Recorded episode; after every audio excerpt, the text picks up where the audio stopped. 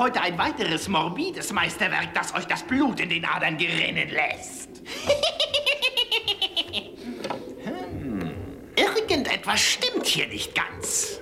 Ah ja. Hallo und herzlich willkommen beim Kaffeepot, dem Podcast des Kaffeesatz der Kulturkneipe in Chemnitz. Ich bin der Stefan und ich habe mir heute den Waldi als Gast mit rangeholt. Grüß dich erstmal, Waldi. Hi. Einen wunderschönen guten Tag. Hallo. Grüße.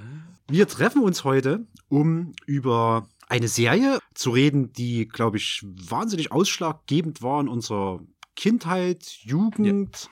wo wir viel von geguckt haben, wo äh, was zurückgeht bis in die 1950er Jahre.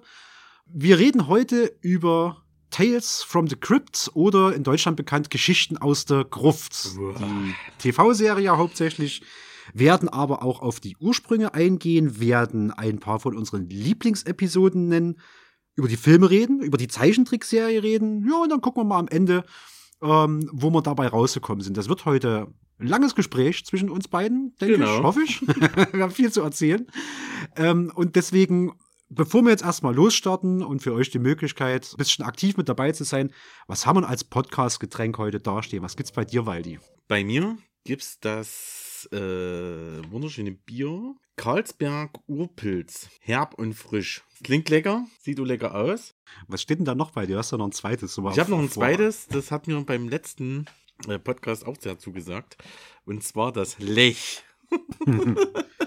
Tschechisch ist das, glaube ich. Ne? Premium. Nee, nee Pol Polnisch, Polnisch, Polnisch, sorry, genau, Polnisch. Ja, äh, ja, auch sehr lecker. Feines, ja, Pilzrichtung, würde ich mal sagen. Ne? hm. So ganz leicht. Äh, geht schon in diese bö typischen böhmischen Biere.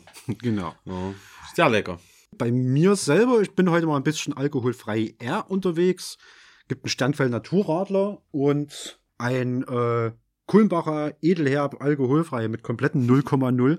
Ich, ich hole mir bestimmt später noch irgendwie noch ein, noch, ein, noch ein Bier im eigentlichen Sinne, aber ich lege mal ein bisschen langsam los. Äh, Im Gegensatz zu uns, Haalandsche Überleitung. Wir steigen jetzt direkt ein. Ja, genau. Das ist, das ist schön gemacht. Das ist vielleicht schon einer, so da sitzen wie Lanz wir, wir grufen uns jetzt schon mal in ja. diese Richtung der typischen äh, äh, Cryptkeeper-Sprüche ein. Vielleicht schaffen wir es bis zum Ende hin, so auf ein ähnliches Level zu kommen. Ich glaube aber nicht, so gut sind wir nicht. Wir geben noch eine kleine Spoilerwarnung raus, spätestens wenn wir zu unseren Lieblingsepisoden kommen, ja. werden wir auch in die reintauchen. Wenn ihr diese Serie, die, die, von 89 bis 96 unbedingt noch schauen wollt, genau. Also jede einzelne Staffel. Wenn, wenn ihr euch überraschen lassen, wenn ihr euch überraschen lassen wollt, dann müsst ihr den Teil wahrscheinlich skippen und dasselbe gilt dann auch für die Filme und die Zeichentrickserie.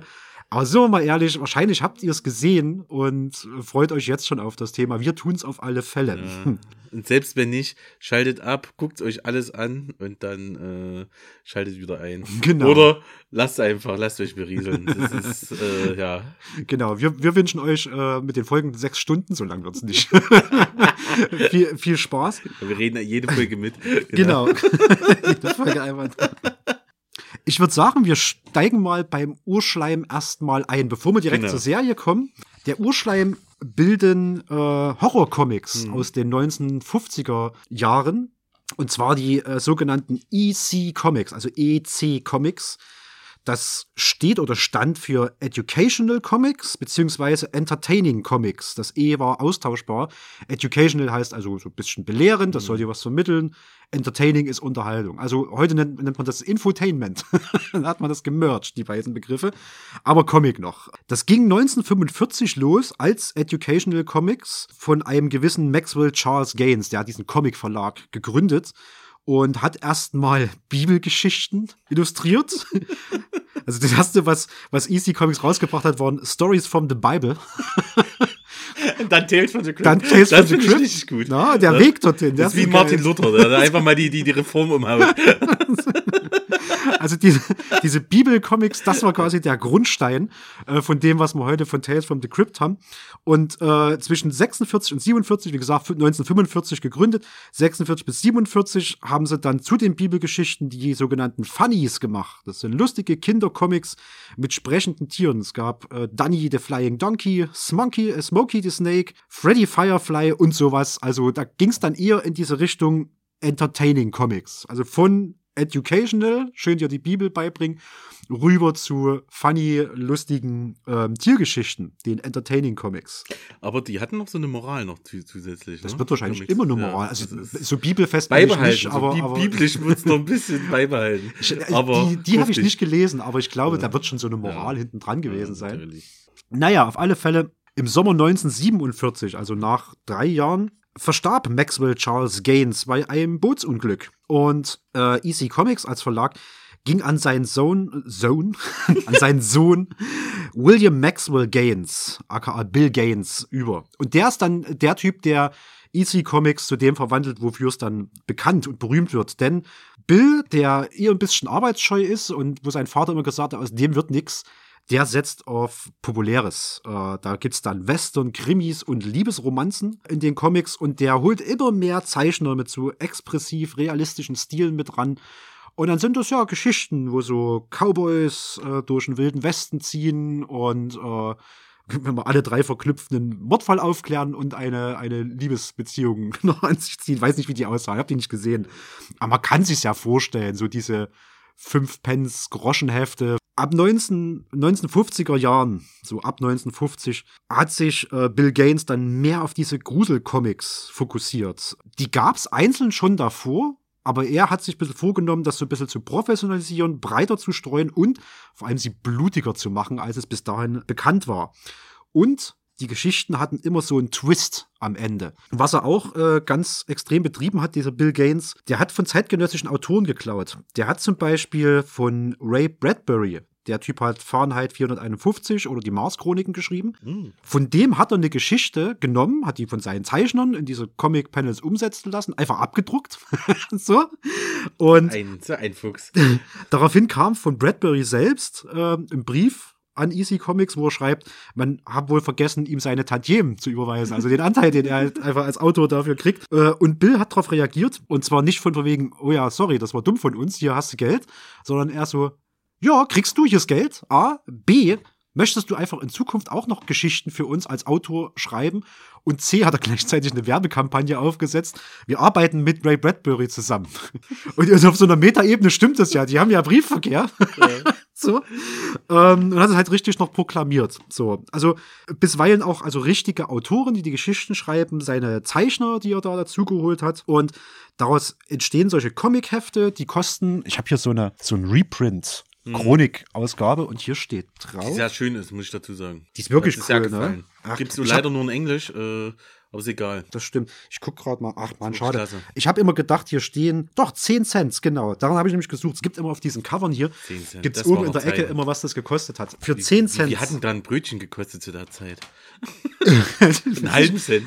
müsste mal, müsste jetzt nachrecherchieren. Also inflationsbereinigt, Ja, ja. ne? Das ist schon Ähm, krass. 10 Cent, so ein schönes Heftel. Also für 10 Cent hast du damals so ein Easy Comic Heft bekommen. Das besteht, bestand in der Regel aus so vier Kurzgeschichten, a sechs bis acht Seiten und dann jede Menge Leserbriefe, Ja. die auch an den, das wurde von, von drei solchen Moderationsfiguren äh, so durchmoderiert, die, die man dann auch in der TV-Serie wiederfinden werden, selbst in den Filmen.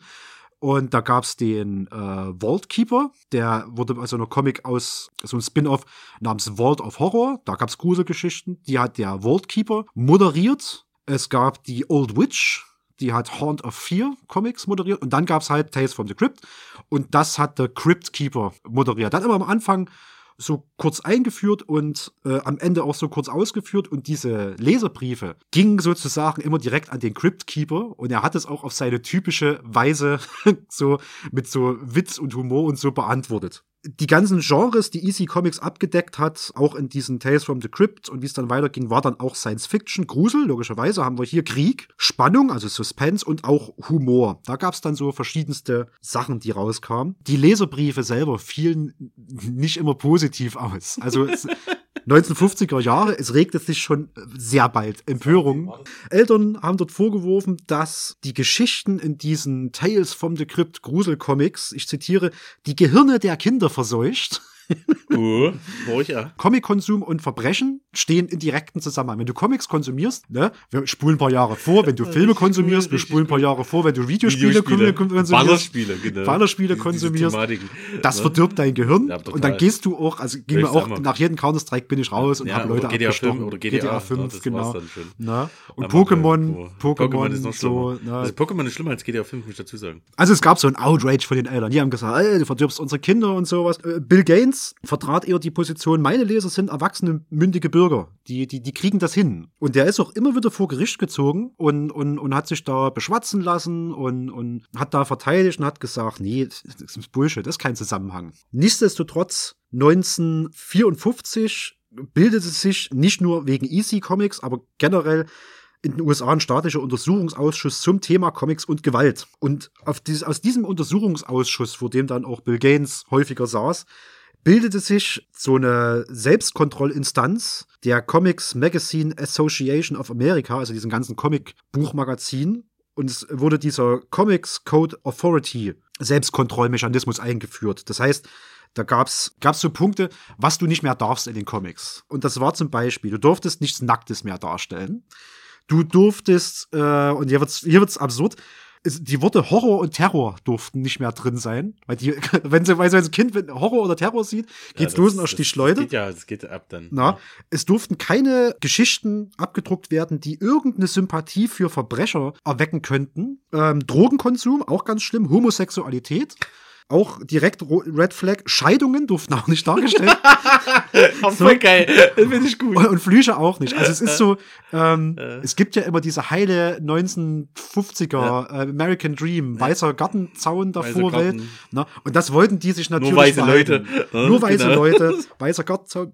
Das wollten die sich erhalten und haben gesagt, okay, die Comics, die müssen in, äh, in diesem Stil müssen die äh, dargestellt werden. Dazu wurden alle Comics vor Veröffentlichung bei dieser CCA, bei der Comics Code Authority eingereicht und dann wurde das geprüft und wenn da halt irgendwo Horror, Terror, äh, Homosexualität vorkam, dann wurde das abgelehnt. Das ist sozusagen die, die, die, die FSK äh, der 50er Jahre. Nee, schlimmer als der Noch FSK. schlimmer, noch schlimmer. Nee, aber was heißt schlimmer? Also FSK ist ja freiwillige Selbstkontrolle. Ja, ja, die die werden ja nicht von sich aus Nee. aktiv, sondern bei der FSK musst du die Sachen ja sozusagen Ja. einreichen.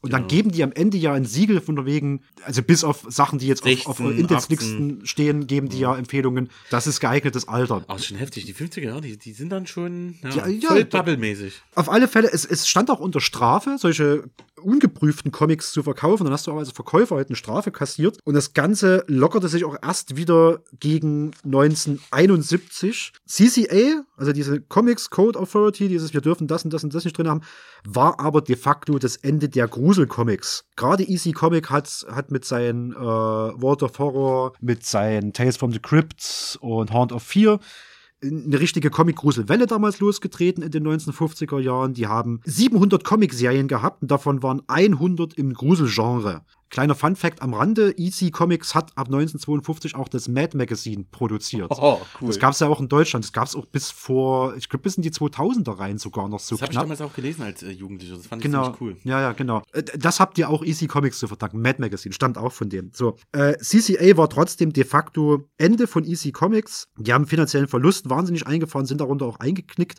Äh, 1956 haben sie sich noch mal sozusagen symbolisch aufgebäumt. Da gab es die Geschichte Judgment Day in äh, dem Heft Incredible Science Fiction Ausgabe 33 vom Februar 56. Äh, die wurde zwar nicht abgelehnt, aber als anstößig empfunden, weil dort der Protagonist nämlich schwarz war. Das war ein schwarzer Astronaut und das geht in den 1950ern gar nicht. So, na? Die durfte verkauft okay. werden, die fiel nicht, die fiel nicht unter Ja. CCA. So, aber die, das war halt so, oh, das ist aber anstößig. Ist So, also schlimm. da hat er, da hat er nochmal richtig einen Stinkefinger gezeigt Mhm. und äh, dann hat er EC Publications in den 1960ern verkauft. Er hat noch ein bisschen Mad Magazine mitproduziert, aber ja, EC Comics existierte von 1945 bis, sagen wir mal, 1960 ungefähr. Und ja, hat in dieser Zeit das Comic, äh, das Horror-Comic-Genre, Grusel-Horror-Comic-Genre ähm, extrem angetrieben. Aber es ist gut, dass der so eine lange zum Geduldsfaden hat. Hatte. Ja. Das ist echt gut, dass wir haben ihm viel zu verdanken, muss man dazu sagen. Das muss auch ein ziemlicher Antityp gewesen Ja. sein. Also immer wenn es, also der, der ist richtig, der hat so Rage Against the Machine gemacht. so. Richtig gut. Äh, Richtig, der hat immer gesagt, so, nein, meine, meine, den können wir echt huldigen, den, den können wir huldigen. So. Krass. Ne, der hat gesagt, meine Leser können das, äh, die sind schlau genug, die raffen das schon. er so. Na, hat sich Ja. halt gegen dieses Ganze gestellt. Wer das nachholen will, mal ein Tipp von mir, ich habe mir das geholt. Von Dark Horse Comics wird das äh, vertrieben. Sehr schön, 19 Publisher. 19,99 US-Dollar. Also ihr kriegt es für ungefähr 20 Euro. Kriegt ihr es in Buchläden oder halt Buch online handeln. Tales from the Crypt, die ECR Archives. EC Archives, also die Archive von EC Comics. Es gibt's in mehreren Ausgaben. Ich habe hier Volume 1 in der Hand, die ist ziemlich gut. Und dort drin sind ach, locker 30, 40 Geschichten. Da habt ihr einiges. Die sind sehr schön gezeichnet, die sind auf Englisch und auch die Leserbriefe sind zwischendrin. Ist sogar ein Vorwort von John Carpenter ähm, mit drin. Also wer mal Uh, diese so. Comics nachholen will, das God ist of Horror. Ich, ich habe ja auch gelesen. Ja. Stefan hat es mir zum Glück ausgeliehen. Lässt, lässt sich sehr schön lesen. Ganz entspannt. Mhm. Und mh, da kommen wir aber später dazu, lässt sich schöne Parallelen zu der TV-Serie widerspiegeln. Aber der Comics ist wirklich schön rund, schön entspannt und äh, wirklich eine schöne Zeitreise. Fast museumswert. Ja, ja. Das ist, glaube ich, auch, also jedes Mal, wenn man so einen Horrorfilm guckt, dann liegen ja Leute da immer auf ihren Betten und blättern in so alten Comics. Und das, das sind diese Comics, die die in, Genau. der, in der Hand haben, zu 90 Prozent. Also Easy Comics waren die Die haben den Grusel-Horror-Comic-Reihe. Horror richtig äh, ins Leben gerufen. Genau. Ja. Das waren die Anfänge, das waren die, waren die Horror-Comics. Und diesen Horror-Comics, diesen William, aka Bill Gaines, haben wir die TV-Serie zu verdanken. Die TV-Serie Tales from the Crypt, Genau. beziehungsweise Geschichten aus der Gruft. Ich spiele euch mal das Intro ein und ihr könnt mal euch äh, zurücklehnen, die Augen schließen, weil wer das kennt, der kann diese ganze Fahrt so mitmachen. Ja, die ganze Geisterbahnfahrt. Wir legen mal rein.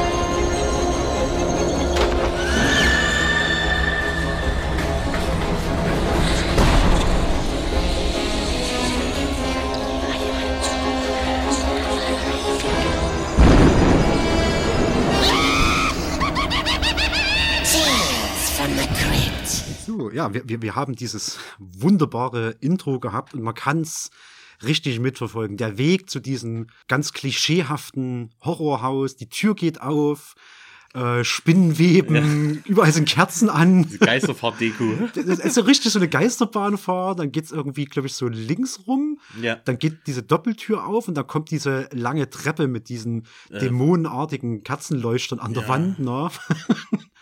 und dann runter in die Gruft, die unter diesem alten Louisiana Gemäuer. Herrenhaus äh, äh, dort, dort steht und äh, ein paar Särgen vorbei. Da stehen noch offene Skelette rum. Also manche wurden dort scheinbar einfach hingestellt.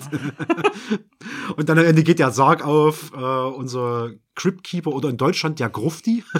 Grufti, genau. Der Grufti. Eher, eher ähm, in den Zeichentrickserien hieß Das stimmt, Grufti. ne? das war direkt der Grufti. Ja, aber da war schon, man kann, kennt ihn wirklich noch von The Cryptkeeper. Genau, ne? Er kommt Der rausgesprungen Cryptkeeper. und, und lacht sich einen ab, genau. Tales from the Crypt ist eine US-Horror-Fernsehserie, die von 1989 bis 96 äh, lief, ausgestrahlt wurde. Es gibt insgesamt dicke und fette 93 Episoden in sieben Staffeln. Die wurde in Kalifornien produziert zunächst, später auch in England die siebte Staffel und war ganz ursprünglich mal so als Kinofilm konzipiert, der so drei Episoden beinhalten sollte. Da kommen wir später nochmal, den, den, mhm. den Kreis machen wir wieder zu.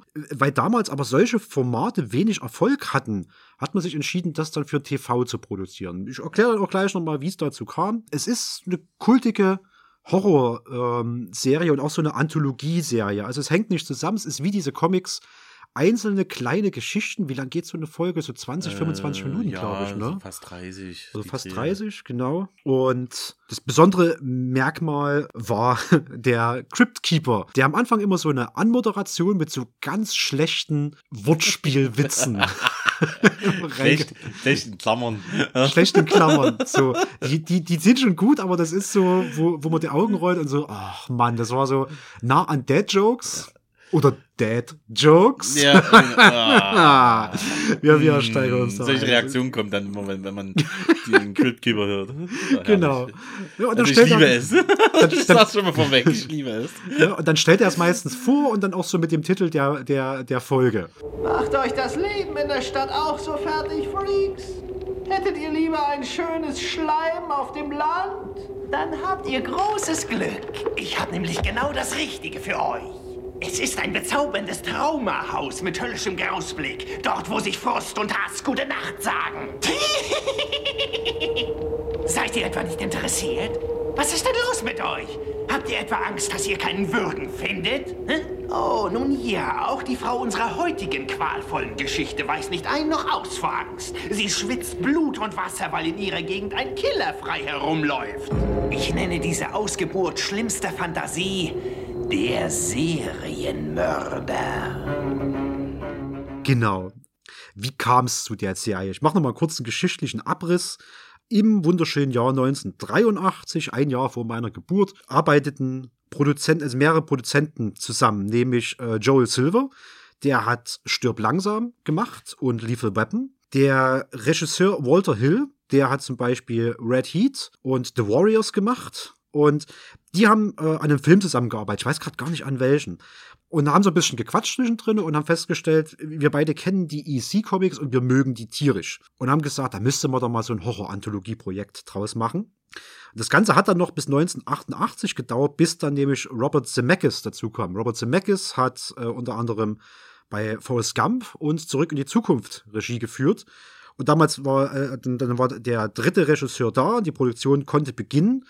Und im Sommer 1989 kam dann die erste Episode zur Ausstrahlung. Wie gesagt, jede Episode hat diese Anmoderation vom Crypt Keeper, diese Geschichten da drin, äh, folgen dann so einem typischen Märchenmuster und nachdem immer so unmoralisches Verhalten bestraft wird. Ja, wir nennen dann ein paar Lieblingsepisoden, dann werdet ihr merken, ähm, worauf das hinausführt. Aber es ist immer so, äh, ja, da ist so, so eine Moral mit drin, so ein Twist und so eine Moral. Auch die Gewalt, die hier drin gezeigt wurde, ist nie zum Selbstzweck gewesen, sondern ist immer so aus einer aus dem Verhalten resultierende Strafe. Aus dem unmoralischen Verhalten der, der Protagonisten. Und was hier interessant war, ist, dass diese Serie eine der wenigen, da sind wir wieder bei diesen äh, Selbstüberprüfungsbereich. Damals gab's äh, die FCC, die Federal Communications Commission in den USA. Das ist eine unabhängige Behörde, Behörde die ähm, auch zum Beispiel Strafen verhängt für das Senden von als obszön eingestuften Wörtern, das, was dann immer rausgepiept wird. Hier in Deutschland kann man sagen, da kommt dann so Fuck, Shit, Piss und so ein Kram. Na?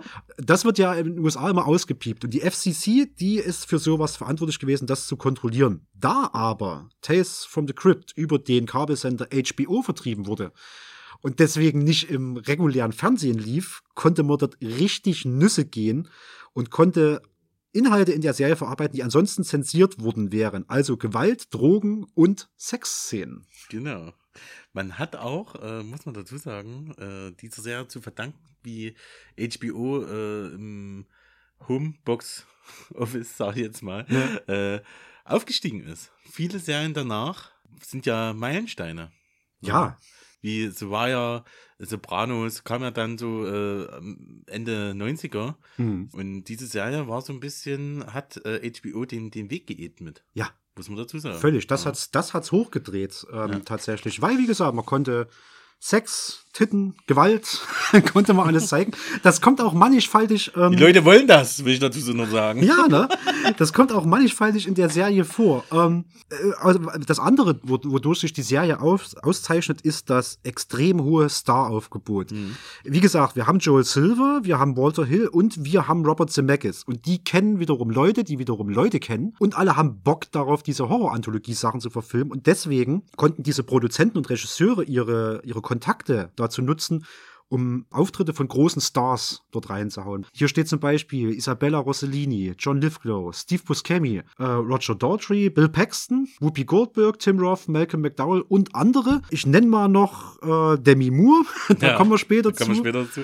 Judd So. Nelson, Christopher Reeve, also der erste Superman, oder erste richtig erfolgreiche Superman. Brad Pitt, den kennt man heutzutage auch noch. Ja, Na, er der macht heute noch schöne Filme, aber da hat er eine schöne Folge gedreht. Genau, ne? Joe Pesci äh, mit dabei, Tim Curry kommen auch noch dazu. Ja.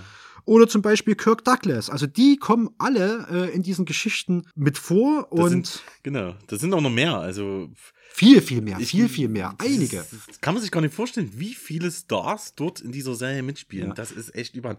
Mir fällt gerade jetzt spontan jetzt noch ein, Beispiel Tom Hanks spielt in der Folge mit. Das stimmt, Tom Ja. Hanks, genau. Tom Hanks spielt in der Folge mit. Arnold Schwarzenegger kommen wir später auch noch dazu. Mhm. Aber er spielt nicht mit, sondern der, der, der Hit ist, er führt Regie. Genau, Ja, Sonst nicht. Aber dort hat er es mal gemacht. genau, ne? Finde ich gut. Also äh, Tales from the Crypt Ja. lief, ließ so ein bisschen diese Grenze zwischen Big Screen, also Kino, wo die ganzen großen Stars kommen, und Small Screen, also dein Fernseher zu Hause, so ein bisschen verschwimmen. Also du konntest im Fernsehen, in deinen Serien hast du die Stars, die du sonst im, im Kino siehst. Das ist doch schon mal geil. Und wie du gerade ganz richtig gesagt hast, jetzt am Beispiel von Schwarzenegger, viele von den Stars haben dort auch ihr Regiedebüt teilweise gegeben und das auch für verhältnismäßig wenig Geld.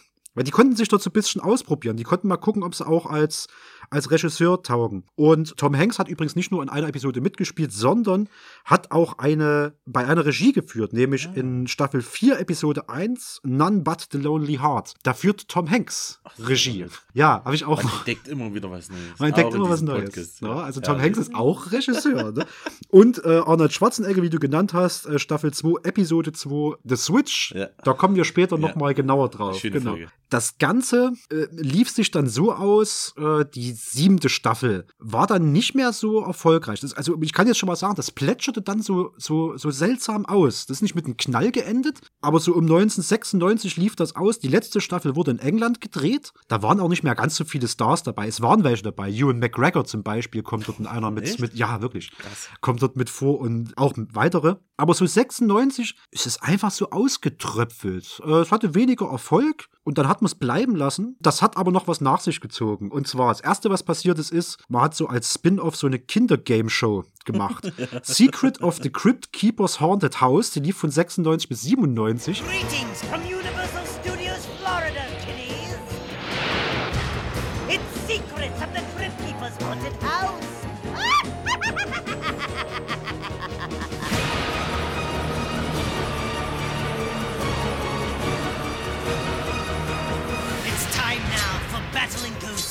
and surviving slimy swamps.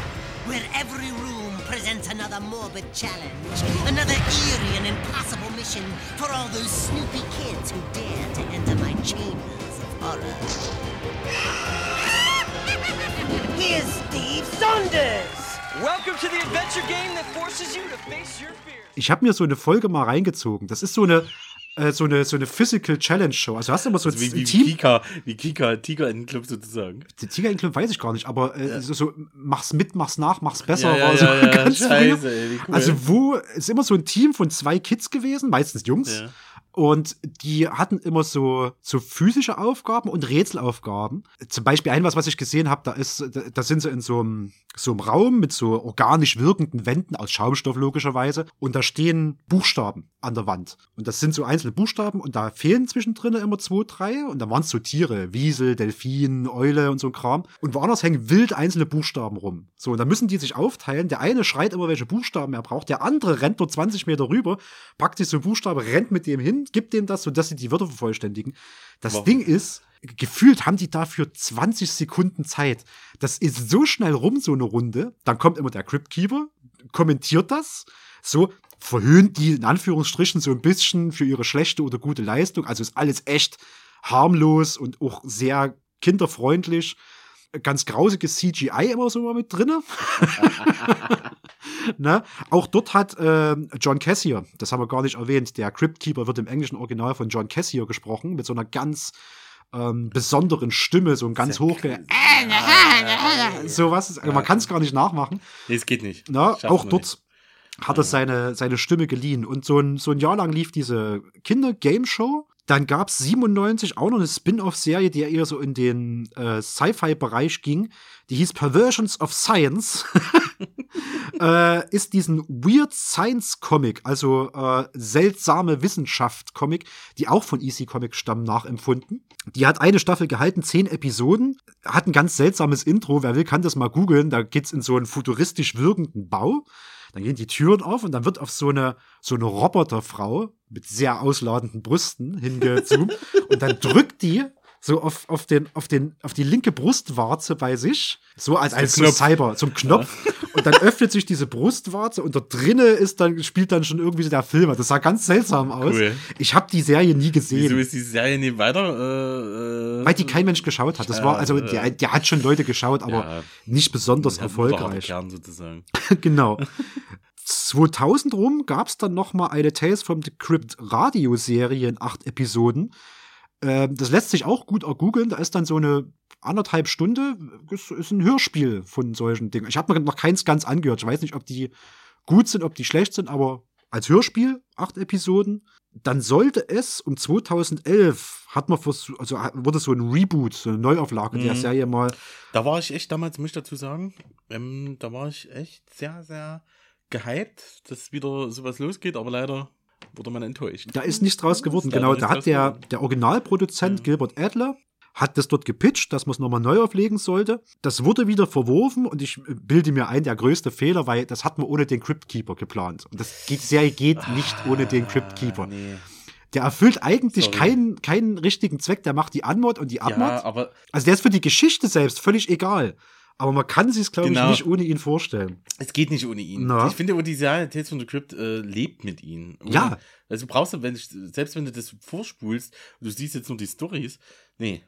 Und der letzte Reanimationsversuch war 2016 von Hm. M. Night Sh Shyamalan. Das ist Ja. nur schwierig auszusprechen. M. Night Shyamalan, Der, ähm, der Sixth Sense zum Beispiel gemacht hat. der macht jetzt immer noch schlechtere Filme. Ja, ist wahrscheinlich Ansichtssache, leider, aber, leider so. aber der hat, der hat abgebaut, glaube ich. Also Ja. äh, genau. Das Einzige, weswegen das nicht ging, ist, ähm, es gibt so markenrechtliche Unklarheiten. Also wo liegt jetzt, wo liegen die Rechte an der Marke, wo liegen die Rechte an dem Crypt Keeper, an EC Comics? Ähm, und da ist man sich bis heute auch noch nicht so richtig klar, soweit ich das äh, recherchieren konnte. Und deswegen wird es in absehbarer Zeit auch kein Reboot oder keine Fortsetzung oder irgendwas geben. Tales from the Crypt was always kind of a forbidden fruit of my childhood. It was edgy. I think it was ahead of its time. This dark, ironic tone is probably the thing that draws me to this source material, and it really it's where I am as a storyteller. What if we did an evening of television the gateway to all the best genre TV. You can do drama, humor, a reality show for half an hour, a 10 minute short. You're gonna sit with us the whole evening. A destination for the, the highest level of storytelling. The Crypt Keeper is definitely gonna be part of the evening. Someone that draws us in like the dark Walt Disney. This is like candy for me.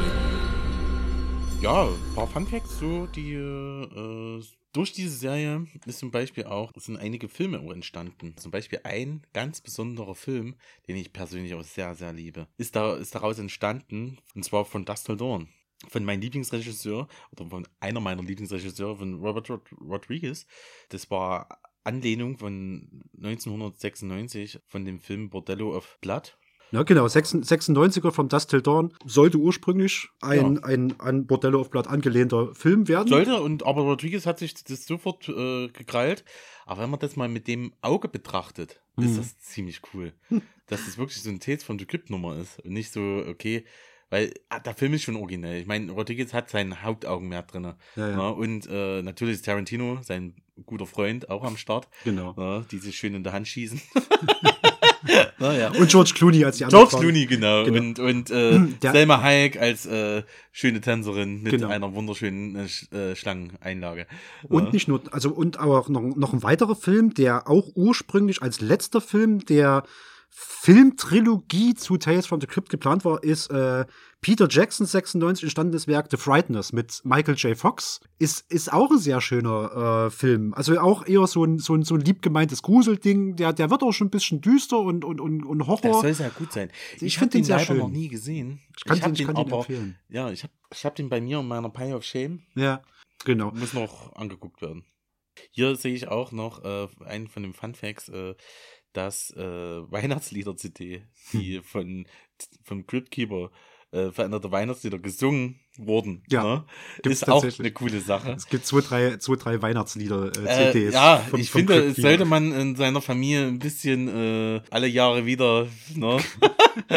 so unter, bei O Tannenbaum und äh, Stille Nacht, Heilige Nacht kann man schon mal einen ich, Ich habe hab da nicht reingehört, aber ich bin mir fast sicher, dass der mit ähnlichen Punts wahrscheinlich ja. diese, diese Texte entstellen wird. bestimmt gruseliger als die Schlümpfe.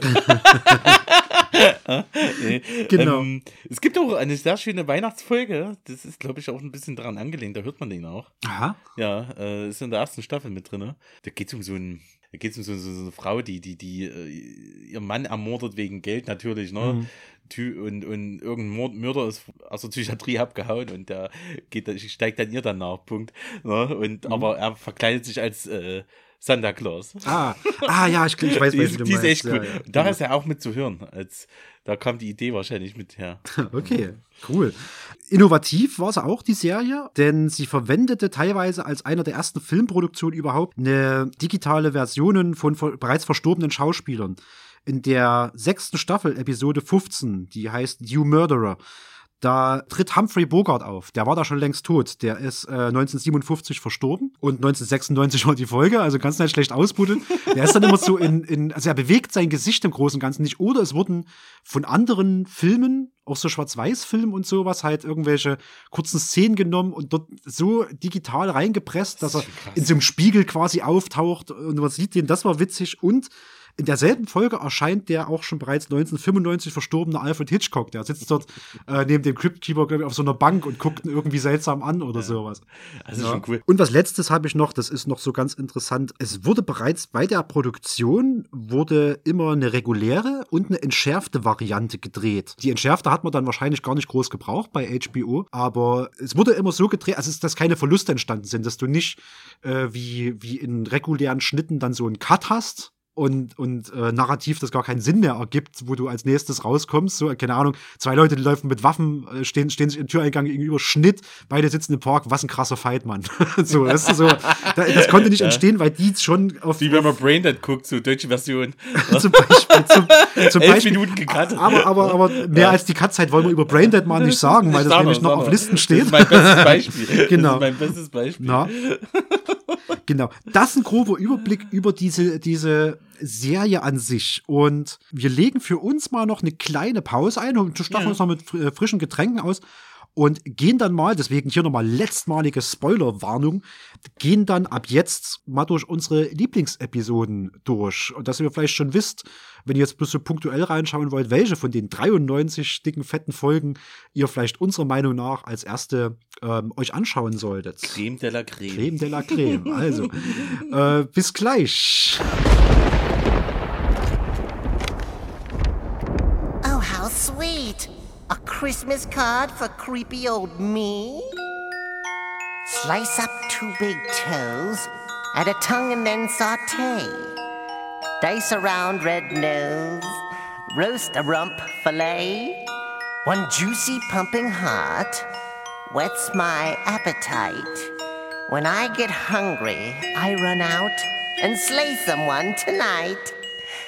Finger food, finger food, munch a thumb today. Oh, what a treat it is to eat the neighbors on Christmas Day. Season's greetings, Hannibal the cannibal. Oh, you old gourmet, you. Wir sind zurück und äh, jetzt, jetzt geht's rund. Jetzt jetzt geht's sind wir ab. dort, wo wir hinwollen. Ihr wisst jetzt, äh, wo diese äh, Easy Comics, wo die Tales from the Crypt überhaupt herkamen. Was ist mit der Serie? Ein bisschen Hintergrund, Notizen, ein paar Fun Facts und jetzt geht's los. Jetzt kommen unsere. Ähm, wir haben uns jeder äh, drei Stück ausgesucht, auch unterschiedliche. Das war schwer. Das war aber das ist schwer, ja. Ein paar Ja. Lieblingsepisoden, wo man sagen können, so das sind so diese äh, unsere Top-Picks. Es sind unendlich viele, aber wir haben es mal auf drei runtergedampft. Durch die gehen wir mal durch, dann gibt's noch ein paar Ehrennennungen dazu. Dann gucken wir noch mal auf die Filme, auf die Zeichentrickserie äh, und dann sind wir durch. Also noch mal zweimal so lang wie bisher. Nochmal drei Stunden. Nochmal drei Stunden, also ja. Ne, jetzt seid ihr so bei drei Stunden angekommen ungefähr. Also nochmal drei und dann haben wir's. okay. Ähm, spannen wir die Leute nicht zu lange auf die Folter. Genau. Walter, äh, leg mal mit deiner ersten Ich leg mal los, ganz knallhart. Also, ich habe ja einige Lieblingsfolgen. Und es war sehr schwer, mir einige Picks rauszusuchen. Hm.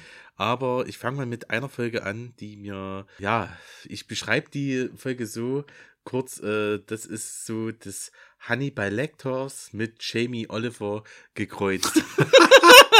es ist die wunderschöne, ne, äh, feinste Küche der äh, Human Meat Abenteuer. Rach der Restaurantmörder. Genau, Rachter Restaurantwürde. Wie kommen die Panz rein? Ja, Jamie Oliver, wie kann ich deinen Schenkel am besten gar machen? Genau. Wie heißt die? Welche, welche Und ist das? zwar, die Folge heißt äh, What's Cooking? Äh, auf Deutsch das äh, Spezialmenü. Genau. Staffel 4, Ja. Episode 6 ist das, ne? Genau, Staffel 4, Episode 6. Äh, IMDb-Bewertungen, sag jetzt mal, bei 8,3, was ziemlich hoch ist und was ziemlich cool ist. Ne, also, wenn, wenn, wenn ihr die anguckt, ist es kein Scheiß. Ne, will ich dazu mal was sagen. Regie führt äh, Gilbert Adler. Äh, den kennt man aus Super, Superman Returns. Da ist er Producer. Und Konstantin, äh, da ist er Executive Konstantin, oh, ja. Producer, genau. Genau, sehr schön, dass du es erwähnst. Konstantin, auch ein sehr schöner Film. Hier haben wir, wie gesagt, wieder nur geile Größen am Start. Ja, alles, was, was uns das Herz begehrt. Als, Also, erzähl mal, um was es geht, dass wir so, Ja. so einen groben, groben äh, Abriss haben. also, äh, es geht soweit um ein Paar, das äh, ein Restaurant führt. Ja. Und das ist in so einer süßen, idyllischen Kleinstadt, schön amerikanisch, wie sie es gehört, in so einem feinen. Küstenstadt, glaube ich, sogar auch, ne? Küstenstadt auch? Weiß ich gerade gar nicht. Weiß- ich hab, es wird kein ich mehr. auch nicht mehr in Erinnerung. Nee, es wird, es wird kein mehr gezeigt, Nee, glaube ich. irgendwie nicht. Das, Ah. Deswegen, das, das hätten wir sofort Küstenstadt. Ja, ja, so- ist so Aber wurscht. Es ist eine Kleinstadt, irgendwie in Amerika, deiner. Punkt. Ne, da geht's ab. Und das Paar, den ihr Restaurant läuft, einfach scheiße, weil denen, denen fehlen Rezeptideen. Ja, nicht nur das, es gibt, es gibt halt nur Tintenfisch. Ja, das- das, das- das, ist so, so was. Tom's, Tom's Squid Diner oder sowas. Ja, Mm. alle Variationen von Tintenfisch. Ich, ich Genau. als, ich als, der alles hasst, äh, was aus dem Meer kommt, Ja. äh, was er essen soll, wär, das wäre mein Albtraum. Das, das, das ist meine Hölle. Für jeden, für jeden Japaner wäre es der Himmel. Ne? Da, äh, ja. Wie gesagt, die haben nur Ideen mit äh, Tintenfisch. Es läuft einfach nicht gut. Das Geschäft ist mies. Die äh, Finanzen sind scheiße. Und dann kommt ein guter Freund, den äh, der Ehemann irgendwie kennt. Ich glaube, der ist Ähm, sogar Angestellten. Der ist, der ist so Kellner oder so. Kellner? Hm, ich Genau, glaube, der, der, der, Rezeptideen oder Hilfskoch oder so. Hilfskoch, genau. Ja, ja. Da kommt er auf jeden Fall irgendwie mit dazu und sagt dann, ey, kommt, ich hätte mal ein paar Familienrezeptideen. Genau, ne? so war das Fle- Fleischgerichte. Fleischgerichte, feinste Fleischgerichte. Fleisch, Fleischgerichte mit, Ne? mit Familienrezept, äh, nach, also nach alten Familienrezepten. Genau. ja, und äh, ja, sie kommen auf den Genuss, Menschenfleisch zu verarbeiten. Mhm. Und nach und nach wird es immer kurioser. Selbst der Sheriff, der liebt das Fleisch. Mhm. Selbst die ganzen Bürger, die in das Restaurant reinkommen, die feiern das. Und ja, es ist einfach so obskur, wie, das, wie die ganze Szenerie dargestellt ist. Ja. Und das ist einfach so cool. Kann man einfach nur sagen. Klasse. Und es spielt auch vom Schauspieler her, Stars spielen Christopher Reeve mit von Superman. Das ist der Restaurantbesitzer. Besitzt, genau. Genau. Ja, der macht es so ziemlich gut. Der macht echt den guten, verzweifelten, äh, äh, sag jetzt mal, Geschäftsmann. Dem, den Ideen fehlen. Der ist, ja, der ist ja auch nicht wirklich Geschäftsmann. So, das läuft ja schlecht, weil der will mit Liebe kochen, Ja. aber nur mit Liebe kannst du halt kein Geschäft Nee, führen. geht nicht. Na, genau. Äh, und und äh, ich, am Anfang kriegt das ja auch gar nicht, noch gar nicht, also das Fleisch geht gut ab. Aber am Anfang macht ja der, äh, einer der anderen großen Stars, dieser Hilfskoch dort, Mhm. ne, zieht sein Rezept durch und es, äh, er weiß ja am Anfang noch gar nicht, was das für Fleisch ist. Genau, das ist, wird eine schöne Überraschung. Also man kann diese Folge ganz entspannt äh, sich reinfahren und Mhm. man, ja, man hat, wie gesagt, ich, ich habe es ja am Anfang gesagt, so Hannibal Lecter meets äh, Jamie Oliver. Das beschreibt ist- ziemlich gut, ja, ja. Mehr, mehr braucht man eigentlich dazu gar nicht sagen. Das ist eine gute Sache. Ja, man sollte noch, man sollte noch nennen, äh, Judd Nelson. Genau, ja, No, sehr gut, Judd- dass es erwähnt. Nelson, das das- ist der, der Kellner, ne? Genau. Kellner Der- oder der Hilfskoch oder sowas, Hilfskoch, genau. Kellner, der hat da äh, die Familie sehr gut unterstützt. Genau. Und ja, und Judd, Nelson äh, ist aus, äh, also ich glaube, am bekanntesten aus Breakfast Club. Genau, Judd Nelson ist dort dieser, äh, bei Breakfast Club dieser, dieser Aufrührer. Kommt gerade auch nicht auf den Namen. Und äh, den, den möchte ich einfach mit erwähnen, ähm, der Vermieter, der böse Vermieter, der Christopher Reeve dort äh, droht hier, ey, ihr habt schon zweimal, wart ihr mit der Miete im Rückstand, morgen schließe ich euren Laden, dann reiße ich den ab und äh, mach da ein Steak-Restaurant draus oder sowas. der wird gespielt von Gott hab ihn selig, letztes Jahr gestorben, Meatloaf, äh, der Sänger. I would do anything for love. Das ist immer mein, mein, äh, das ist immer mein Highlight all jeder Karaoke-Veranstaltung. Geil. so, äh, ja, Meatloaf hat den dort gespielt. Der hat ja auch so ein paar schauspielerische Ambitionen mitgemacht, äh, auch so in ähm, Tenacious D, Pick of Destiny, hier als der, als der Vater. Klassiker, Klassiker der 90er, ne? Genau, den habe ich immer wieder gern gesehen, wie gesagt. Also, äh, G- Gott hab ihn selig, toller Typ. Mhm, genau. Nee, coole Folge. Also, äh, wie gesagt, einer meiner Favorites. Ich finde die echt klasse. Ich mag diesen, diesen Stil, ich mag diese, diese Dialoge miteinander. Das Mhm. ist äh, sehr angenehm zu schauen. Es tut mir ja furchtbar leid. Der arme Gaston hat sein Gesicht verloren. Aber jetzt ist nichts mehr zu ändern. Er hat sein Fett abgekriegt. Wenn man anderen eine Grube graben will, dann fällt man eben selber rein. Stefan, hau du mal deinen Pick raus, was für dich so eine schöne. Eine von den drei. Einer von den kleinen dreien. den drei. Ach, welche nehme ich denn? Es ist so schwierig. Es Ja, ist so schwierig. Aber ich fange mal an mit buchstäblich dem Anfang. Erste Staffel, erste Episode und auch in der Comic-Reihe so eine der allerersten Episoden äh, überhaupt, äh, nämlich The Man Who Was Death, beziehungsweise im Deutschen Wer zuletzt stirbt. 7,3 im IMDB-Rating, also ein bisschen, ein ganzes bisschen schlechter als What's Cooking. Ähm, Regie Walter Hill, also wie gesagt, bekannt für Red Heat oder Last Man Standing. Und in The Man Who Was Dead geht es darum, da gibt's einen Executioner, einen Henker in so einem Gefängnis in den USA und die haben so einen, so einen elektrischen Stuhl. Also es ist der Typ, der den Hebel beim elektrischen Stuhl umlegt. Der mag seinen Job, der geht davon aus, das ist einfach gerecht, was ich hier tue. So muss es Ähm, sein, genau. Und das macht der Tag ein, Tag aus, vielleicht nicht, aber relativ regelmäßig. Und eines Tages wird in seinem Bundesstaat beschlossen, dass diese Exekutionsmethode unmenschlich ist und die wird abgeschafft. Und damit auch sein Job. Er ist jetzt also arbeitslos und äh, da kommt übrigens in der ersten Folge auch schon so äh, das ganze Tittenzeug mit rein. Der hängt dann viel in so einer Stripbar irgendwie Ja, rum ja. und Aber entwickelt. was und dann, auch gut, das wird doch sehr schön Noir-Stil gehalten. Das stimmt, ja, ja. sagen. Sehr düster, sehr verregnet. Und äh, was ich auch cool finde in dieser Serie, gerade wie gesagt, dieser Noir-Stil, er labert halt die ganze Zeit so eine Ich-Perspektive, wie Mhm. alles scheiße ist. Wie, also du kriegst, du fühlst seine Gedanken. Du weißt, warum er, er unbedingt, er, der, er hat eine Funktion. Genau. er will das auch. Genau. Ne? Das stimmt, ja, da hast du recht. Also das, das läuft so ein bisschen noirig. Er spricht auch manchmal, durchbricht Ja. die vierte Wand, spricht direkt in Genau. die Kamera zu den Zuschauern. Er sitzt auf alle Fälle in so einer, so einer Stripbar, kippt ein Bier nach dem anderen, äh, führt so innere Monologe. Es ist, glaube ich, auch nicht einmal Tag in dieser ganzen äh, Episode. Nicht, ja. Und entsinnt dem Plan, die Verbrecher müssen ja trotzdem bestraft werden. Und, und wenn das der Staat nicht macht, dann muss ich das machen. Und auf, aufgrund dem, was er schon kennt, äh, Exekution durch elektrischen Schock, zieht er los und macht wie so, wie so der Devil. Äh, er, ist, er ist der Rächer Ja. seiner eigenen juristischen Welt und äh, lässt Leute dort durch Stromstöße ist sterben. Den, den einen haut das Kabel in die Badewanne, den, den anderen macht er, macht er äh, Strom aufs Garagentor und sowas. Ne? Er Ähm, ist Richter und Henker zugleich. Genau. Als Superheld. und der große Twist, den nehme ich jetzt mal vor, ähm, ist tatsächlich, dass er geschnappt wird und am Ende wirklich in so einer 1 zu 1, das kannst du nebeneinander halten, gleichen Situation, wie sonst seine um, um, um Gnade schreienden Verbrecher, sitzt er auf dem elektrischen Stuhl, weil in dem Zeitpunkt, wo sie ihn geschnappt haben, haben sie gesagt, nee, die Exekution ist wieder elektrisch, das machen, wir machen das doch wieder. so. Und er ist so ziemlich der Erste, der auf diese Weise äh, exekutiert wird. Das ist spannend. Im Comic übrigens ziemlich identisch. Ich halte ihn wirklich gerade vor mir, der ist in diesem Volume 1 der EC Comics drin. Da ist, auf dem ersten ist er so mit so einer Henkersmaske, steht er oben auf so einem Strommast, hat das Kabel wie so eine Peitsche in der Hand und schwingt das hier nach so einem verängstigten Mann. Und hier macht er auch, hier setzt er den Zaun unter Strom und hier dreht er die Dusche, äh, verkabelt er mit und dann wird er geschnappt, wenn er so eine so eine Frau überfallen will. Ja, das stimmt. Das ist genau Na. eins zu eins ist das wirklich umgesetzt. Und, und am ne? Ende hast du hier wirklich diese Szene, wo in diesen, also hinten hast du den elektrischen Stuhl, da wird er hingezerrt von zwei Polizisten. I'm so scared, don't stop, I, stop, I don't want to die. Ah, irgendwie so. Das ist der große Twist am Ende.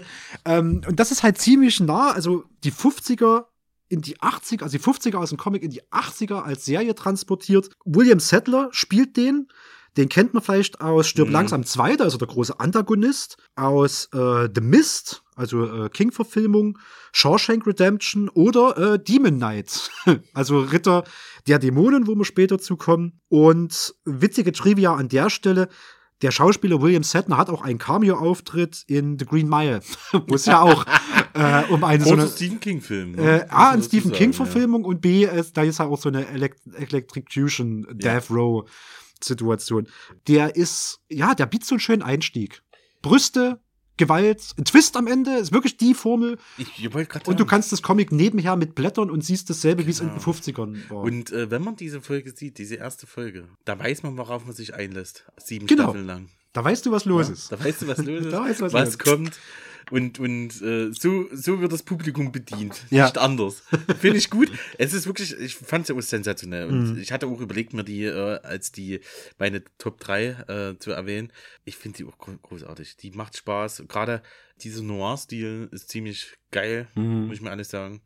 Und äh, dieses düstere, dreckige, ja, und dieser Moraltwist ist Ja. einfach noch cool. Die dieser, dieser Fun-Fact, ey komm, wir, wir ändern jetzt Gesetz so schnell, was ja so in der Realität einfach mal so geht heutzutage. Ne? Einfach mal das Gesetz schon mal schnell, das ist doch Kacke. Ne? Mhm. Ja. Bumm. Cool. Und im Comic er für sein moralisches äh, Ja. Missverhalten bestraft. Gott, das hat sich ja grausam entwickelt. Und was für ein Schlag für den armen Talbot. Daran sehen wir wieder, was geschieht, wenn man zu sehr in seiner Arbeit aufgeht.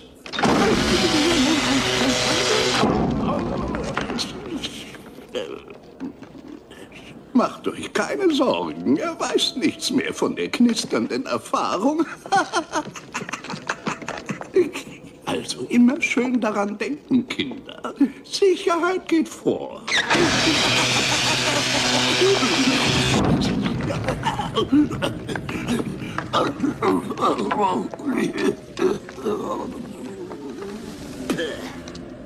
Das war mein erster Pick. Ähm, ich gebe mal wieder zu dir rüber. Mach mal, mach mal einen zweiten noch. Genau, vielen Dank. Ich mach mal meinen zweiten. Ich liebe die Comics. Nicht die Tales von The Crypt Comics, sondern meine persönliche äh, äh, Erfahrung sind die Gespenstergeschichten. Hm, genau. Ich liebe das einfach. Ich habe die früher gesammelt, leider habe ich die nicht mehr. Ich habe Hm. mal versucht, mal wieder ein kleines Repertoire äh, in meiner äh, privaten Sammlung wieder anzuhäufen, aber Da ich kannst komme du nicht mehr daran. oder? Da kannst du, Geht einfach nicht mehr. sammeln, ja. Es ist eine Zeit, man muss, man muss damit fertig werden. Ist einfach so. Man muss, muss abschließen können. Selts seltsam, aber so steht es geschrieben. So läuft's, ne? Wenn man leider erwachsen wird, ne? Scheiße draußen, naja. Die Folge heißt Cormans Camelity. Mhm. Und zwar in Deutsch heißt die Monster wie im Bilderbuch. Ist Staffel 2, Episode 13. Hat jetzt bei IMDb 6,9. Die äh, Regie wird von äh, Rhodey Harrington übernommen. Das kennt, den kennen wir von Roadhouse oder ähm, Tätliche Nähe. Striking Distance. Wo, worum geht's? Es geht eigentlich um einen Comiczeichner, der seinen Job liebt. Der hat eine komische Frau, oder ich, ich übertreibe es jetzt mal, der, äh, nicht nur eine komische Frau, ein Drachen. Ja, die ist wirklich die, die, die, die, die wirklich schrill, schräg und total abstrus und von Eifersucht so geplagt ist, wo man sich das gar nicht mehr vorstellen kann. Klischee-Hausdrache. Klischee-Hausdrache, ne? Äh, richtig übel. Und der Comiczeichner, der liebt seinen Job, der liebt seine Agentur und der zeichnet tatsächlich Tales from the Crypt Comics. Darum geht's. Und dieser Twist in dieser Serie ist eigentlich, dass von dem Zeichner seine Comics, seine Horrorgeschichten werden zur Realität. Also auf einmal taucht dieses hässliche, versüffte, eklige Sumpf-Zombie-Monster aus dem Kühlschrank aus, während die Kinder zocken. Genau, was er gerade aber Genau, zeichnet- was er gerade zeichnet. ja, ja. Oder es taucht irgendein Monster auf, das in der, in der, im Waschsalon. So eine Waschmaschine Genau, kam Wasch. Waschsalon, genau. Äh, ein Froschmonster da auftaucht und äh, irgend so ein, so, ein, so ein Gangster auffrisst, das eine Frau bedroht und Ja. die Frau einfach panisch wegrennt. Das dann irgendwie auch seine Freundin später wird und so weiter und so fort. Es ist ein bisschen Rom-Com dabei. Äh, Coole Sache. Ich lieb's einfach nur, weil es diesen Tales from the Crypt Charme hat. Ja. Diesen Zeichen, diesen Comic-Stil. Und ich muss auch dazu sagen, alle Charaktere in dieser Serie, also in diesem, dieser Folge, Mhm. sind sehr überzeichnet, sind sehr gut herangetreten, sind, sind sehr comicnah. Mhm. Und die Monster, die da auftauchen, sind so voller Liebe gesteckt, Ja. wo ich einfach nur, wo mir das Herz aufgeht. Das muss ich dazu sagen. Mir geht das Herz auf, wenn ich diese äh, dargestellten Monster sehe. Am Ende beispielsweise taucht dann so ein, er hat dann seine Frau irgendwann gezeichnet, den Hausdrachen, der, und die taucht dann als ekelhaftes Warzenmonster auf, die da so dasteht und äh, dann kämpfen die miteinander. Also die Frau, gezeichnete Frau und die richtige Frau. Das Ungeheuer, ja. Das Ungeheuer und das andere Ungeheuer kämpfen Ja. miteinander. Und das ist so mega cool. Es hat jetzt keinen, wo du sagst, das ist so eine Mords Tales von der Krypto. Also ist jetzt meine, meine persönliche, äh, mein persönlicher Favorit, sag ich jetzt mal. Es ist mehr Hommage und Fun Genau. als, als Grusel und, ist- und, ja, und Horror, genau. Und es ist, liegt mehr so ein bisschen, dass es an die, also es ist so, so eine Liebeserklärung an Tales von the Crypt. Das finde ich gerade so geil. Wer diese Serie schon liebt, der weiß ganz genau, boah, cool. Ja.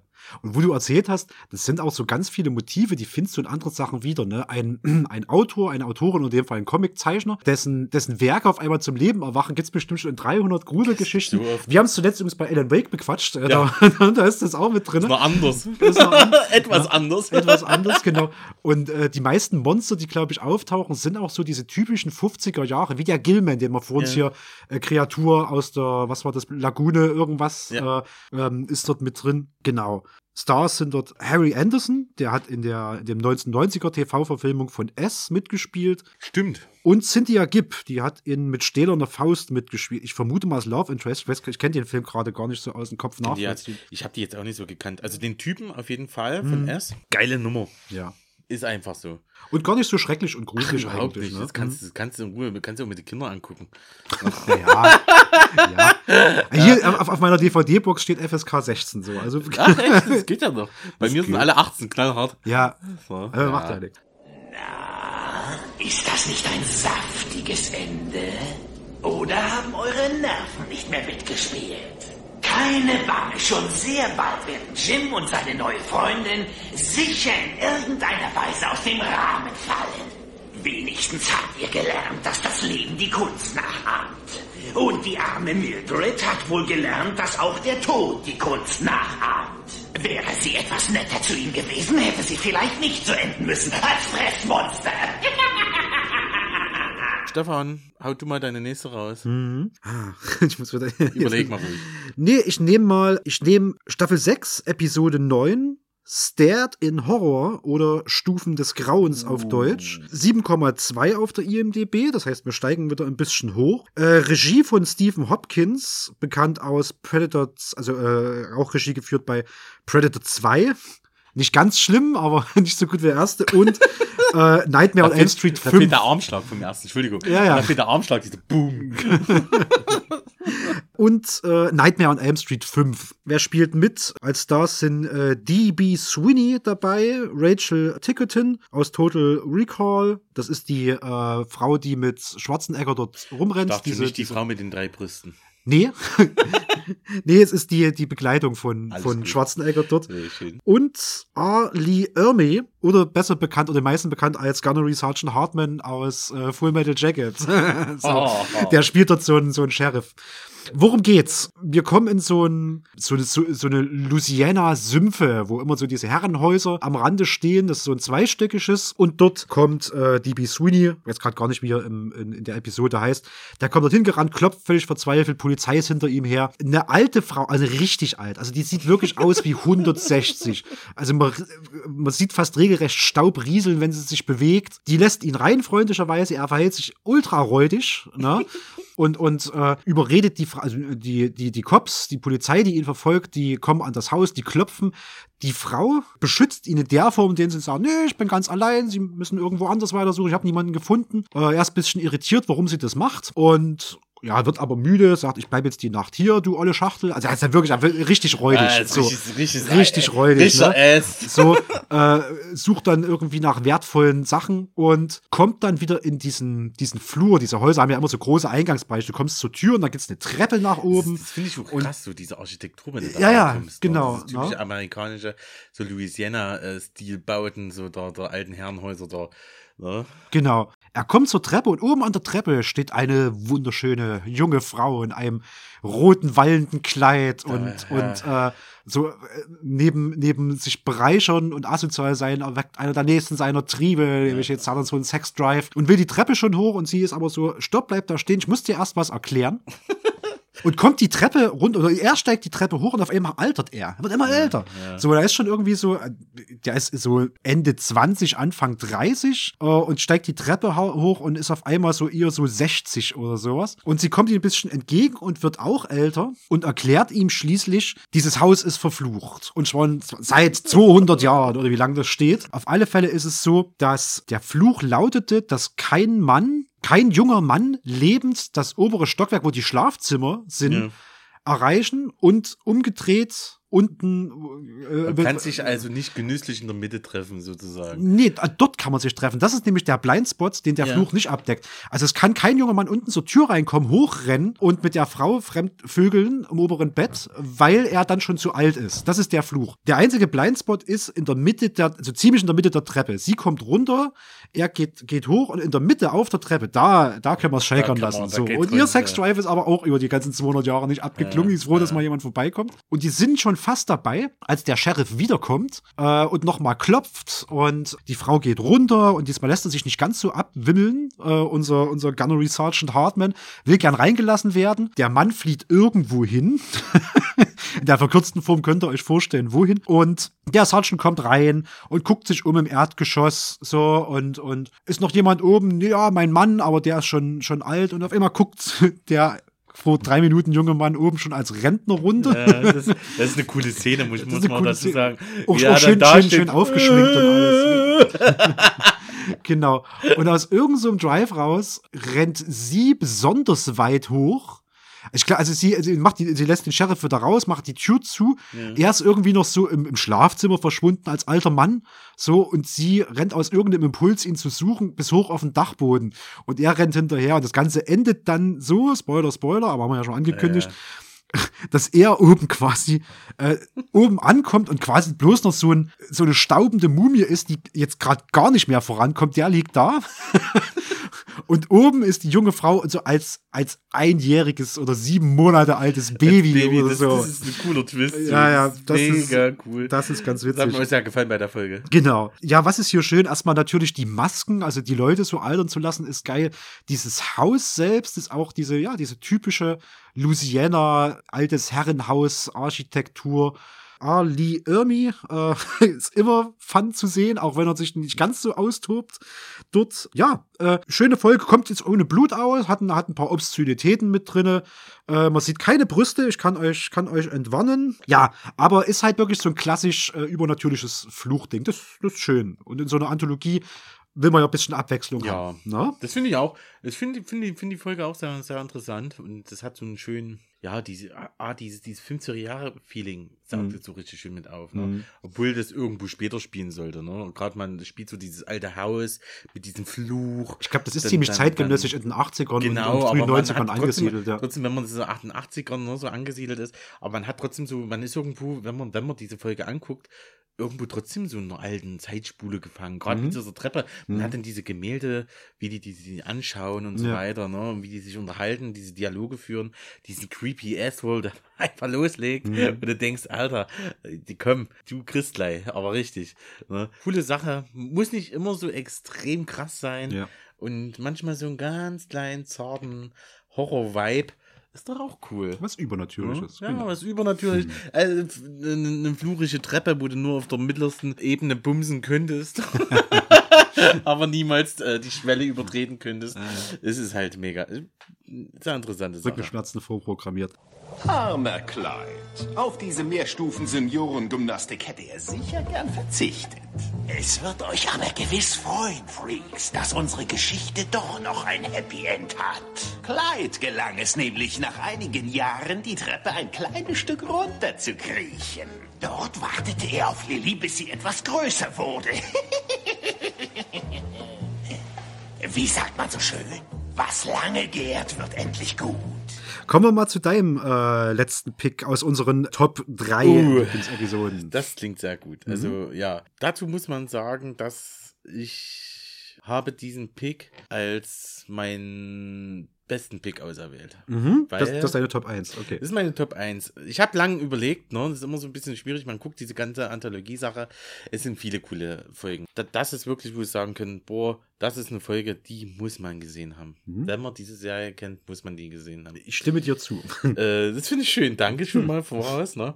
Also die Folge ist äh, Death of Some Salesman. Auf Deutsch äh, Der verkaufte Tod. Ist von Staffel 5, die Episode 1 und äh, hat bei IMDb ungefähr eine 7,3. 8,0 sogar. 8,0 sogar. Hm. Ach ja, genau. Hat eine 8,0 Ich bin gerade verrutscht. Alles gut, alles gut. Nee, die hatte, die Gut, hatte dass du es nochmal sagst, ne? Ja, ja. Das hat 8,0, schon ein bisschen besser als 7,3. Ja, ey. Regie führt der gute Gilbert Adler. Selber wie bei, bei Urban What's, Genau. äh, What's, What's Cooking.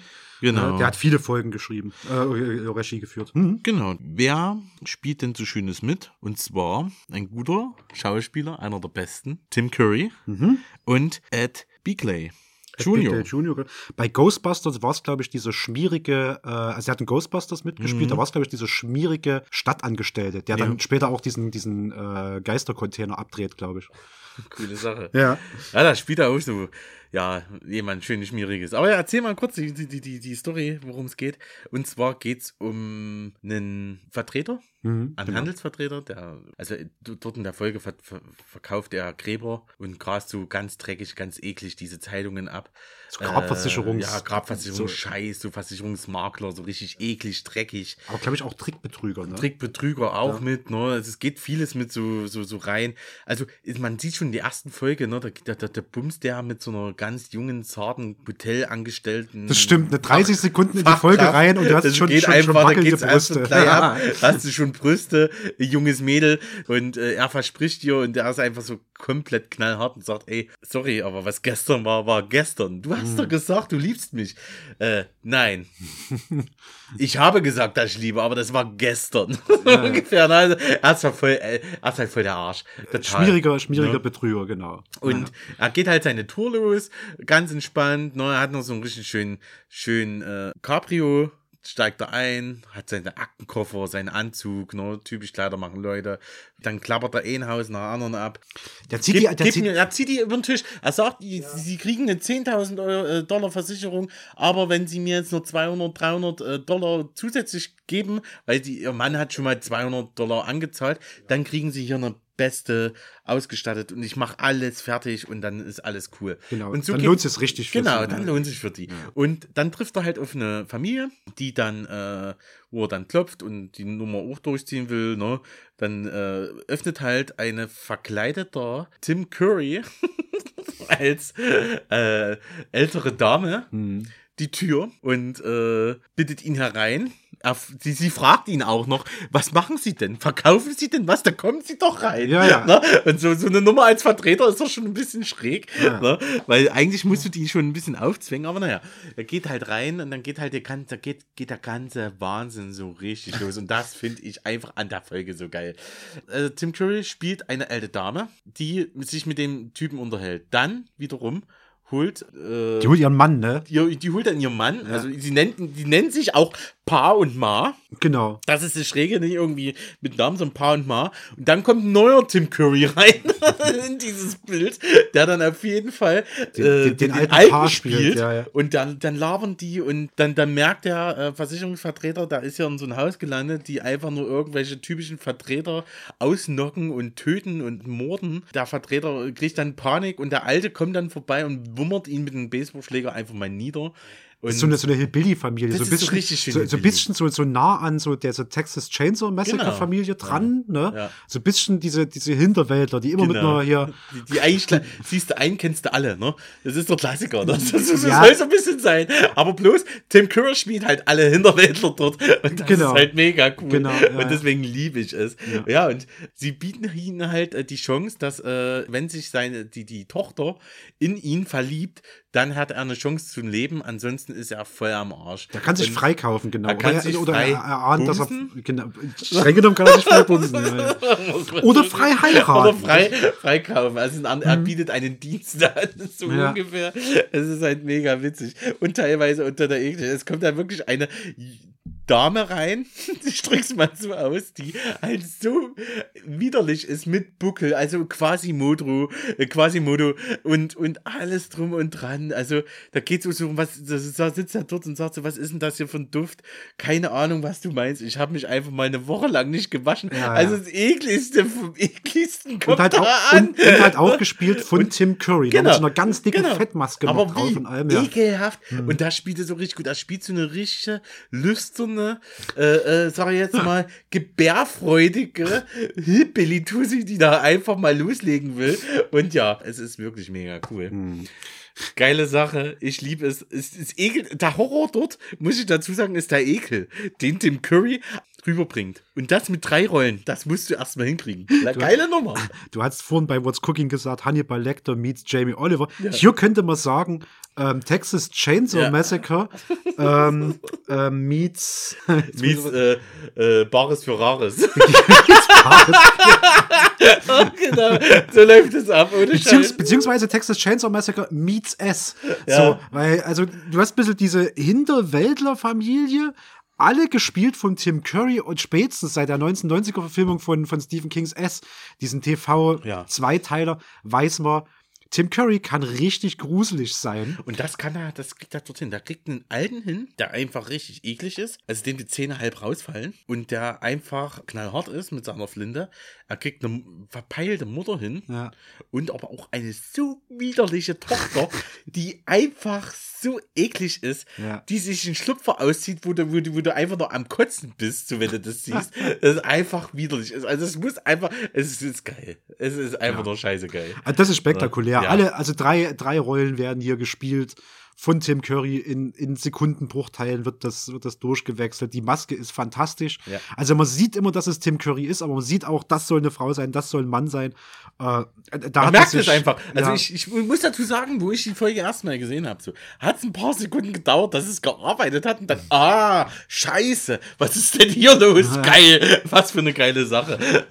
Ja, das, das Und dann- dann bist du so immer am Spähen, wo ist denn Tim Curry jetzt noch überall? Ne? Wen spielt er denn jetzt noch? Nee, also wie gesagt, das ist meine Top 1 Folge.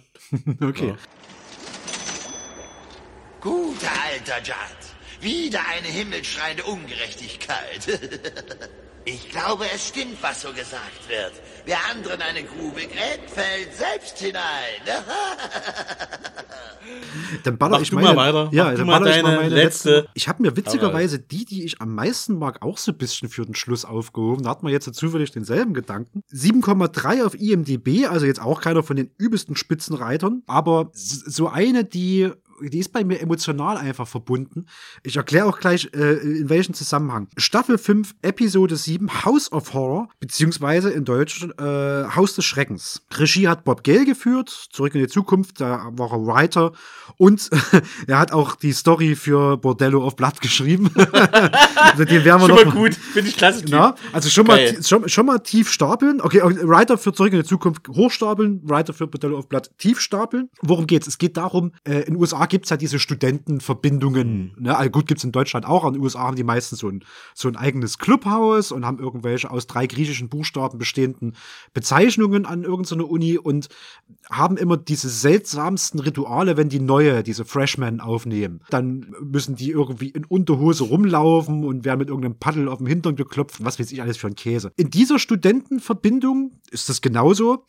Und dort werden diese Frischlinge, bevor die die richtigen Bruderschaftsmitglieder dort werden, werden halt malträtiert, müssen ganz schlimme Aufgaben machen, Schuhe putzen, irgendwie Kacke wegwischen, was weiß ich so. Ja. Und dann, dann gibt's, dann gibt's so eine, also einer ist dort so gerade am Boden wischen und einer kommt halt draußen, ist halt, glaube ich, echt in alle Hundehaufen getreten, die auf dem Weg dorthin waren und läuft dort einmal quer durchs Zimmer. So Hier, Freshman, du hast da was ne? vergessen, ja, ja, so, ne? Und, ja. Und die müssen so eine Abschlussprüfung äh, machen, um dort aufgenommen zu werden. Und die besteht daraus, die ganze äh, Burschenschaft, Bruderschaft, äh, fährt zu so einem richtig typischen Horrorhaus. Das sieht nahezu identisch aus wie das, was wir im Intro von Tales of the Crypt immer sehen, fahren die hin. Und dort soll irgendwie vor Jahrtausenden der Kettensägenmörder sein Unwesen getrieben haben. Das verfluchtes Haus. Eure Aufgabe, liebe Freshmen, ist es, äh, hoch in den ersten Stock zu gehen, mit der Taschenlampe zu leuchten und das Ganze fortzusetzen, bis ihr im dritten Stock oben im Dachboden seid. Wenn ihr euch einscheißt, habt ihr keine, habt ihr, habt ihr nicht das Zeug zu äh, äh, Tau, Gamma, Pi oder wie auch immer die heißen. So, der erste geht rein, äh, es folgt ein Schrei, der so nicht vorgesehen war. Draußen sitzt noch einer mit einem Soundboard und steuert so mit so ganz hebelartigen Maschinen ja, genau. irgendwelche. Das, den Typen finde ich auch richtig gut. Also A, richtig 90er mhm. und B, ballert der die Hebel hoch und runter, wo du denkst, Alter, hat das drauf. Ja, ja, der hat so eine riesen, ja. so eine, so eine, so, so eine Kofferradio, großen, ja. große Konsole mit Antennen liegen und macht so Geräusche von Kettensägen, um die extra zu erschrecken. Also die wollen die gruseln. Der zweite geht rein, der kommt irgendwie auch nicht oben an, kommt aber auch nicht raus und irgendwann reicht's dem Oberfieslingsvorsteher von der Burschenschaft und ist so, jetzt gehe ich selber nachgucken. So. Und der kommt schließlich oben an und findet auch den Grund raus, warum die ganzen anderen dort auf der Strecke bleiben. äh, denn die haben zu diesem großen, tollen Ritual noch eine Schwesternverbindung, eine Frauenverbindung noch mit eingeladen, die sie an dem Abend abschleppen wollen und mit so einem super maskulinen Kram halt vorher beeindrucken, wie das so ist in den 80ern, Anfang 90ern. Und diese Verbindung trägt die griechischen Buchstaben Tau, Omega Delta. Oder genau. wenn man das jetzt einfach mal ausschreibt, einfach tot. Was dann kommt, schaut ihr mal selber an. Warum mag ich diese Episode so sehr? Für mich ist das diese klassische Halloween-Episode. Ja. Denn dieses Haus ist schon mal, wie gesagt, wie das Haus in dem Vorspann. Es ist Halloween, glaube ich, auch dort. Das es hat auch, das, dazu muss ich sagen, das hat auch so einen richtig schönen Teenie-Horror-College- Stil. Ja, ne? genau. Und da stehe ich ja eh drauf. Äh, also, äh, wie wenn man Scream guckt, Final Destination, die ganze Scheiße, wo wir, womit wir groß geworden sind. Genau. Ne? So ein Stil hat das. genau. Das ist mega cool. Stars-mäßig äh, drinne Will Wheaton. Bekannt, Will Wheaton. Ne? Sorry, Star Trek. Aber Star Trek. Will Wheaton. Ich liebe Will Wheaton. ich finde find ihn cool. Er hat einen coolen, coolen Auftritt in Big Bang. Auch ja. Da macht auch ja. Gut. Next Generation, also man kann ihn hassen oder man liebt ihn. Es ist halt Will Wheaton. Genau. Will Wheaton hat ja. Wesley Crusher, äh, Fenrich ja. Wesley Crusher, den, den, den Sohn der, der, der Ärztin Doktorin, dort, genau. Doktorin äh, äh, in Star Trek Next Generation gespielt. Und wer auch mitspielt, der ist vielleicht ein bisschen unbekannter. Ich kenne den aber auch noch als, als 90er äh, vorm Fernseher rumsitzt Kid, nämlich Brian Krause. Der hat in Charmed mitgespielt. Ich glaube, der war dieser Engel. Außerdem noch ein kleiner Trivia, den ich rausgefunden habe. Dasselbe Haus, in dem das spielt, war Set des 1991er Kinofilms Wilkenvenia, die wunderbare Welt des Wahnsinns oder auf Englisch Nothing But Trouble mit Chevy Chase, Demi Moore und Dan Aykroyd, Gewinner der Goldenen Himbeere 1992. Das ist dieser Preis für den schlechtesten Film so. Aber das Film sollte man geguckt haben. Genau. Ja, damit leite ich fast immer Halloween ein mit dieser Folge, weil das halt, ja, Teenie-Horror, es ist irgendwas so Slasher-mäßiges. Es ist, die Leute wollen sich gegenseitig erschrecken und es ist auch so herrlich, herrlich platt und ich glaube, es sind sogar irgendwie, es ist Gewalt mit drin, es ist Grusel mit drin und es sind Titten mit drin. Also äh, es deckt im Prinzip alles ab, was Tales from the Crypt hier mitmacht. Der arme Les. Ich weiß, dass es im College vor allem um den Kopf geht. Dafür war diese Geschichte der beste Beweis. Egal wie. Er hätte sicher gerne vorher gewusst, dass er das Herzstück eines Gerichts sein würde.